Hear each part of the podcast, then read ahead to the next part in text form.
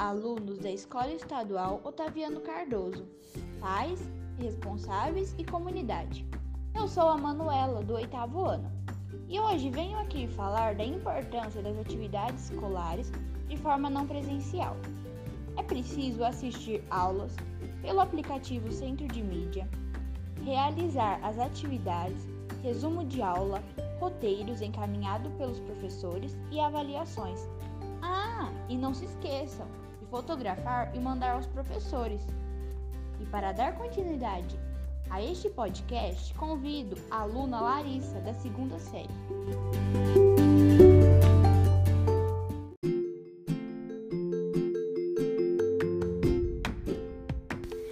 Quando pensamos em estudos, logo imaginamos viver 24 horas na frente de um livro.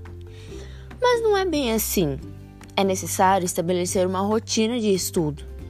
Todos os dias temos apenas três aulas por dia pelo centro de mídia e o restante do período do dia para nos organizar com a realização dos roteiros e avaliações. E como podemos fazer tudo isso sem que as atividades se acumulem. A minha sugestão é determinar o que fazer em cada momento do dia, ou seja, ter uma agenda. Por exemplo, definir quantos roteiros serão realizados cada dia da semana. Assim, não haverá acúmulo de atividades.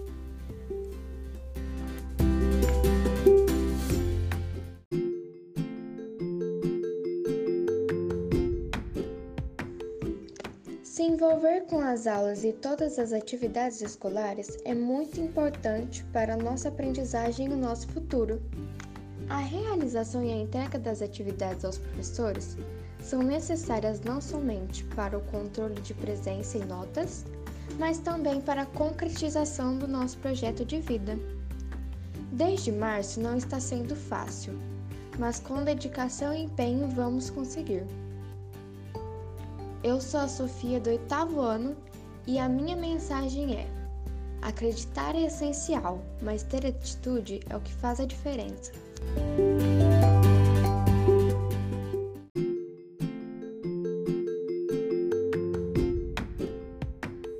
Sou Danilo da segunda série do ensino médio. Quer dizer que tenho como projeto de vida ser policial. E pensando no meu projeto de vida, vi que para alcançar o meu objetivo precisava colocar os estudos em primeiro lugar. Aos poucos vamos amadurecendo, entendendo que tudo na vida tem que ter um estudo. E vi que precisava acompanhar as aulas e estudar em casa. Ganhei um livro, então decidi começar, pois nunca é tarde. Você também pode começar agora, assim como eu estou fazendo, e isso fará diferença no nosso futuro.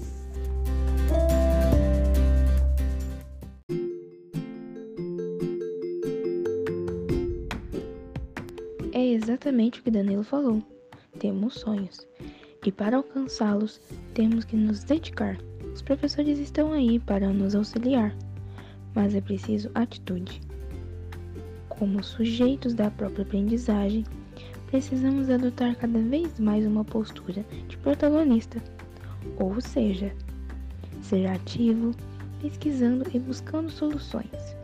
Eu sou Renata, do segundo ano do ensino médio.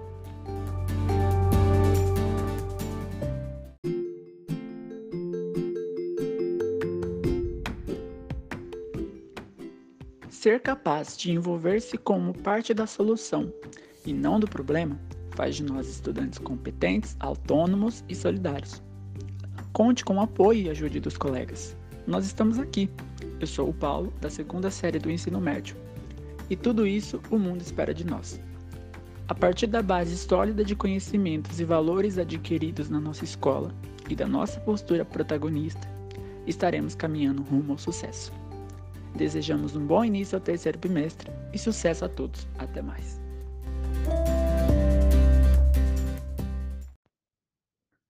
Olá, alunos, pais e responsáveis da Escola Estadual Otaviano Cardoso. Sou a Manuela, do oitavo ano. Venho falar da importância das atividades escolares de forma não presencial. É preciso assistir aulas pelo Centro de Mídias, realizar as atividades, resumo de aula, roteiros encaminhados pelos professores e avaliações. Ah, e não se esqueçam de fotografar e mandar aos professores.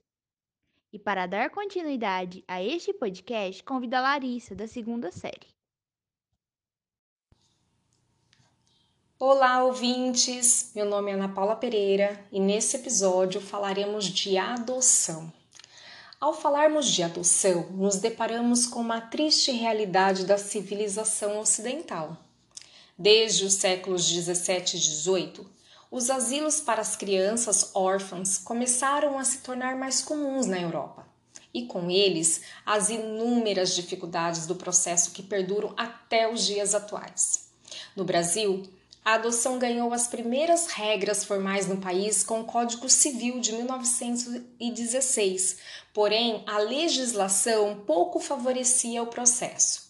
Com a Constituição de 1988, a adoção passou a ser considerada uma medida protetiva, que se volta para o bem-estar da criança e foi melhor regulamentada pelo Estatuto da Criança e do Adolescente. Leis surgiram ao longo do tempo e passaram por reformulações. No entanto, as dificuldades persistem. Existem 44 mil crianças e adolescentes acolhidos em abrigos por diversos motivos. Pela falta de condição financeira, psicológica, até mesmo maus tratos. Além disso, muitas crianças e adolescentes ficam órfãos ou vivem em situação de abandono. Acolhidos em abrigos, estão aguardando a decisão se irão para adoção ou retornarão às suas famílias. E segundo o Sistema Nacional de Adoção, o número de crianças habilitadas para adoção é de 5,6 mil. Já a quantidade de interessados em adotar chega ao patamar de 36.477 famílias, mas o processo é de longa espera. Se o número de pessoas que desejam adotar é seis vezes superior ao número de crianças e adolescentes esperando por uma família, por que o número de crianças nos abrigos é tão desolador? Para adotar no Brasil, é preciso passar por diversas etapas, etapas que demandam tempo, que vão desde a elaboração de uma petição de inscrição para adoção no cartório da vara da infância, curso de preparação psicossocial, e jurídica, sentença do juiz sobre adoção, encontrar uma criança ou adolescente e criar vínculo. Feito tudo isso, a ação de adoção terá início e haverá a guarda provisória da criança ou adolescente e só depois, finalmente, a sentença de adoção e o registro na família proferida pelo juiz. O processo é por vezes longo e desgastante, o que propicia a desistência dos futuros pais, e com isso, a vida fora do abrigo é apenas uma lembrança quase perdida para muitas crianças e adolescentes. Permanecem nos abrigos até a maioridade e posteriormente vivenciam uma série de novos problemas na sociedade. Uma vida adulta sem família. Segundo a Corregedoria do Conselho Nacional de Justiça, o maior empecilho à adoção no Brasil é que o perfil de criança exigido pelos pretendentes, isto é, a idade, cor, raça, saúde, muitas vezes não é compatível com aquele disponível nas instituições de acolhimento fator que agrava ainda mais a situação, e a idade passa a ser um grande fator de exclusão de perfil.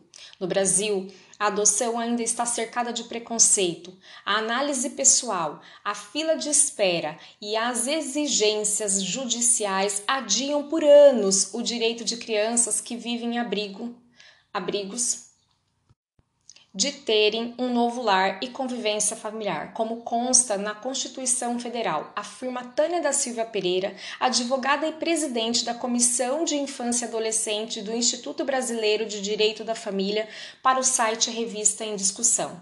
Cada vez mais se torna necessário agilizar o processo de adoção, tornando-o menos burocrático para todos os envolvidos. Cabe também ressaltar que a adoção tem que estar não somente dentro da situação econômica dos pretendentes, em especial dentro do coração, pois adoção é amor em atitude e ação. Espero que tenha gostado. Até o próximo episódio. Tchau!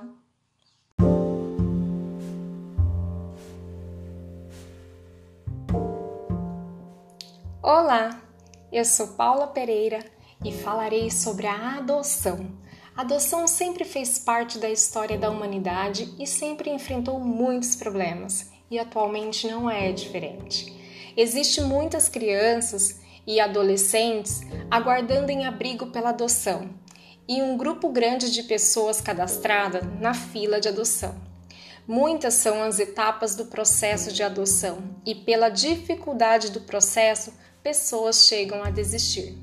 Com isso, vai passando o tempo e as crianças vão ficando cada vez mais com idade o que dificulta ainda mais a adoção, tendo em vista que a maioria das famílias cadastradas no programa de adoção faz exigência quanto à idade, preferem crianças de 0 a 5 anos. Há preconceitos quando se fala em adoção, mesmo sendo adoção o amor em atitude. A adoção prova que o amor não está ligado aos laços sanguíneos, mas pelos enlaces da alma e do coração. Chegamos ao fim de mais um podcast. Espero que tenha gostado. Até mais. Tchau, tchau.